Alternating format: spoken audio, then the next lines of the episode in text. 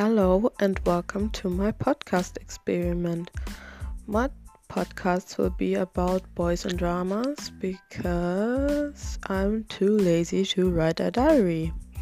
And people told me I suck at writing, so because no one supports me, I will talk because that's apparently what I'm good at.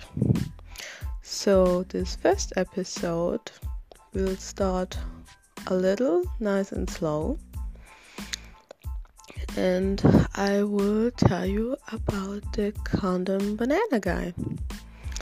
Yes, the condom banana guy, let's call him Sam. Sam is very crafty and he isn't very tall he is as tall as me and I'm very small. I I'm maybe one meter and sixty centimeters, or maybe five foot eight. I don't know what system. I don't know the foot system. Doesn't matter. Anyway, um, I met Sam when I was 17 and I was together with my first boyfriend. Um, about him, I will make another whole episode. And at this time, I was in the 11th grade, and my first boyfriend was graduating, and I was invited to his graduation. And of course, as the proud girlfriend that I was, I took pictures of my boyfriend when he was getting his diploma. And when while I was taking pictures, um, this guy was constantly looking at me, smiling at me, and then he came up to me and he um, asked me if I knew them, and I said yes. Um, that one's my boyfriend, and he kept smiling, and he was very nice and charismatic, and um, I asked him if he knew anyone, and he said yes, he was um, with them in the, the, same grade, but then he um, he went to Oklahoma in America, and um, he now has to continue on um, his school without them. And we just talked for maybe one or two minutes, and he was very nice and I have to say I was very pretty that night. I was wearing a dress and my hair was done. Anyway, afterwards, um, a few hours later, on the after party, I was there with my boyfriend at the time and my not my his um, best friend and his best friend's girlfriend and she not she and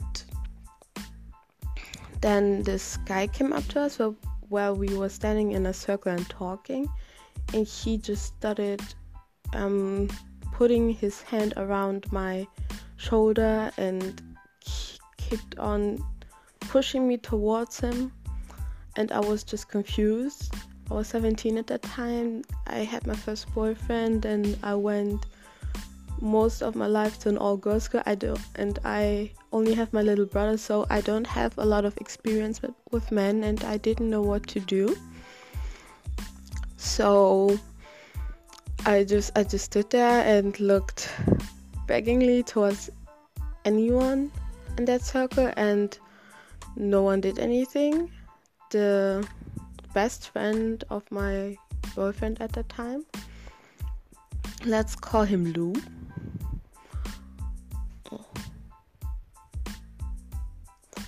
let's call him Lucian. He, he is called Lucian. Um, Lucian just um, said to Sam that um, he should let me go because I'm obviously very uncomfortable. And then he said, Oh, sorry, I'm so drunk. And then he went away. So this was at maybe June, July. Then um, fast forward to the March of the next year. I meet him again on the birthday of a friend that graduated on that same night that I met him. And then I saw him, of course, at the party. And then when I went outside, I saw him smoking. And I sat down with him and I asked him if he remembered me. And he said, No, he doesn't remember me at all. He's very sorry. But um, now he will remember such a pretty girl like me. And I was like, mm-hmm, Okay, I have everything I need. Bye. Um, at that time, I was broken up with my first boyfriend, Frank, and he, um, he was also at that same party. And then I, afterwards, when everyone was gone, we were sleeping at that house. He told me that Sam had apologized to him for groping me, and I was there were there aren't a lot of moments in my life where I was so aware of the sexism of people. Um, like this moment with Sam, because that's I I should have known better for the following, but at that moment I just thought, how sexist sexist is it that he touches me against my will, against me giving him any signs that it was okay against me even knowing him for longer than maybe two minutes. And then he goes and apologizes to my ex boyfriend instead of apologizing to me. Fast forward a couple months again, we have October at this time. It was the birthday of another friend of the group, and Sam, you have to know that I was mad at my ex boyfriend at the time, Frank, because he was sleeping with a friend of a friend. He was sleeping with a girl I knew and with a girl that I thought was my friend.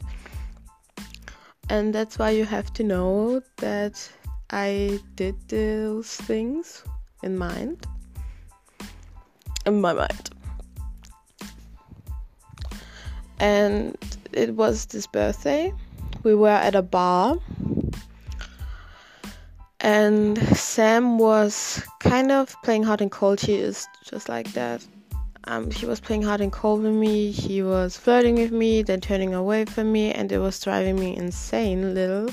And then um, he was touching me, but it was this time it was okay. This time it was consensual and I told him that I didn't like him because of what he did and he said he's sorry and that he doesn't always think and that he promises not to do it again and you have to know he is a very charming person and he always gave me the feeling to be very beautiful and glorious and a prize and a prize it doesn't sound great but he always gave me this great feeling when I was around him and he was happy and that's why I forgave him because it was such a long time ago. It was almost one and a half years later and I thought I, I just have to let this go. He was drunk and let's be honest, my boyfriend at the time didn't do anything and didn't really care and he was an asshole but that's a whole another episode. Anyway, Sam, the greatest thing was that my boyfriend, because we move in the same friend circles, was also at the birthday at that bar at that table, and I was just not fooling around. We were just messing around, me and Sam, and then he grabbed my face, and I thought, mm, he won't kiss me. He doesn't have the balls to kiss me in front of my ex boyfriend, but he did uh, he just kissed me and I was like that mm, actually this is uncomfortable but it obviously is pissing my Frank off so whatever YOLO you only live once. I'm a little tipsy so let's do this. And he was turning away from me and everyone at the table was so confused. I remember that but it's a few months ago. So then um, I told him yes, I already have his number, and I wrote to his number because I was so pissed at Frank for sleeping with my friend. Or at least I thought she was my friend. We weren't great friends, but I would not have slept with her ex boyfriend, and turns out. Anyway.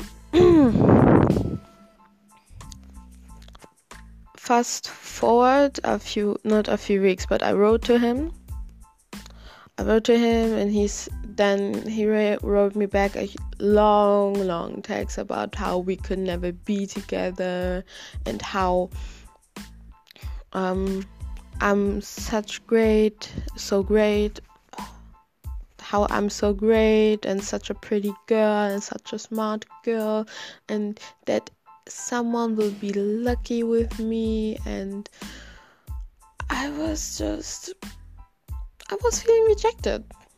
And then I said to him, "It's okay if you don't want to want to do anything with me. It's okay, as long as it's not because of my ex." Because I thought if I miss any more opp- opportunities in my life because of that man, I will be so unhappy. I will be so angry. I will go ballistic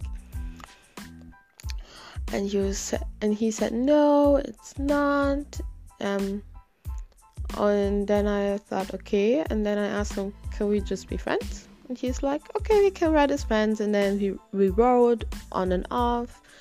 And then we wrote in a couple of weeks later.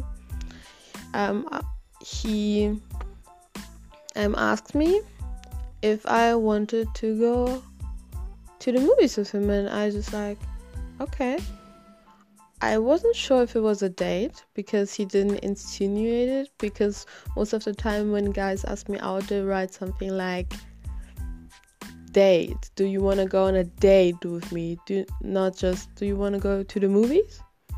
And I just I just thought, hmm, maybe other people will show up. But I just told him I'd rather go to Gypsies instead of McDonald's, and he was just like, you can go to McDonald's to gypsies if you want. I would just not go with you. And I just thought, okay, not a date. Then he picks me up. Turns out it was a date and it was a very good first date. I was I had a cold and we went to the movies and we just cuddled a little and that was all and then he brought me home and he just gave me a pack because I was having a runny nose and a cold, and then nothing. Nothing happened. Most of the time, guys wrote me back immediately, and then I just broke the silence the next morning by asking him if he got home fine. He's he just said yes, he got home fine, and then nothing nothing for a whole week. Complete and utter silence. And I just thought, okay, it could not have been this great of a date if he just doesn't talk to me. And then we met again because of our mutual friends. I don't know if it was another birthday. I just know that we were meeting at the same bar and I was trying to get this guy I was kind of seeing to pick me up at that bar because I was so bored and I was so unhappy. And my friend, it's complicated. They're kind of dramatic. This is a whole nother story for a whole nother episode. Anyway, then um, we were kind of getting along. At the bar and he just he just kind of told me that he wasn't ready for a relationship. He was not interested in a relationship with me and that it kind of takes time and he just can't imagine a relationship with me. And i almost started crying because this guy that i was trying to get to come to the bar and pick me up he was he was saying the same things to me that um he's not looking for a relationship, he's not ready for a relationship, and that he doesn't know what he wants with me or from me. And then of course I just got upset because if you just walk around your whole life trying to perfect yourself, your looks, your intellect, and just to be just to get the better guys, if you know what I mean. And then all of a sudden, counseling guys tell you that you're not enough to be in a relationship with, but you're enough to be fucked. So you're enough that they want to sleep with you. That's kind of upsetting and so I got upset. I started crying at the table, not much, but he he's he saw it and he just said that he's very uncomfortable and I said that yes he can he should be uncomfortable he just made me cry. And he said that he's sorry and that he doesn't mean it like that and then we just talked. We talked uh, for example that about raising children and I said that I come from a single mother and that I can imagine doing this on my own and he was like uh, I, I don't like that. I don't like that. This this doesn't have to be that way. And i just said yes it doesn't. I just i didn't say that i never want to raise a child with a partner. I just said that i can't imagine doing this on my own. He, says like I, I i don't like that. I, I don't I don't like that. And I was like. Sam, you have to know, has a very annoying and high voice for uh, maybe 20, 21 year old man. And he's a fire sign for the people who care, or for anyone who cares listens to this. And then I just asked him if he wanted to go outside of the bar to go to grab a smoke because he was a smoker and I decided hmm I could smoke one too.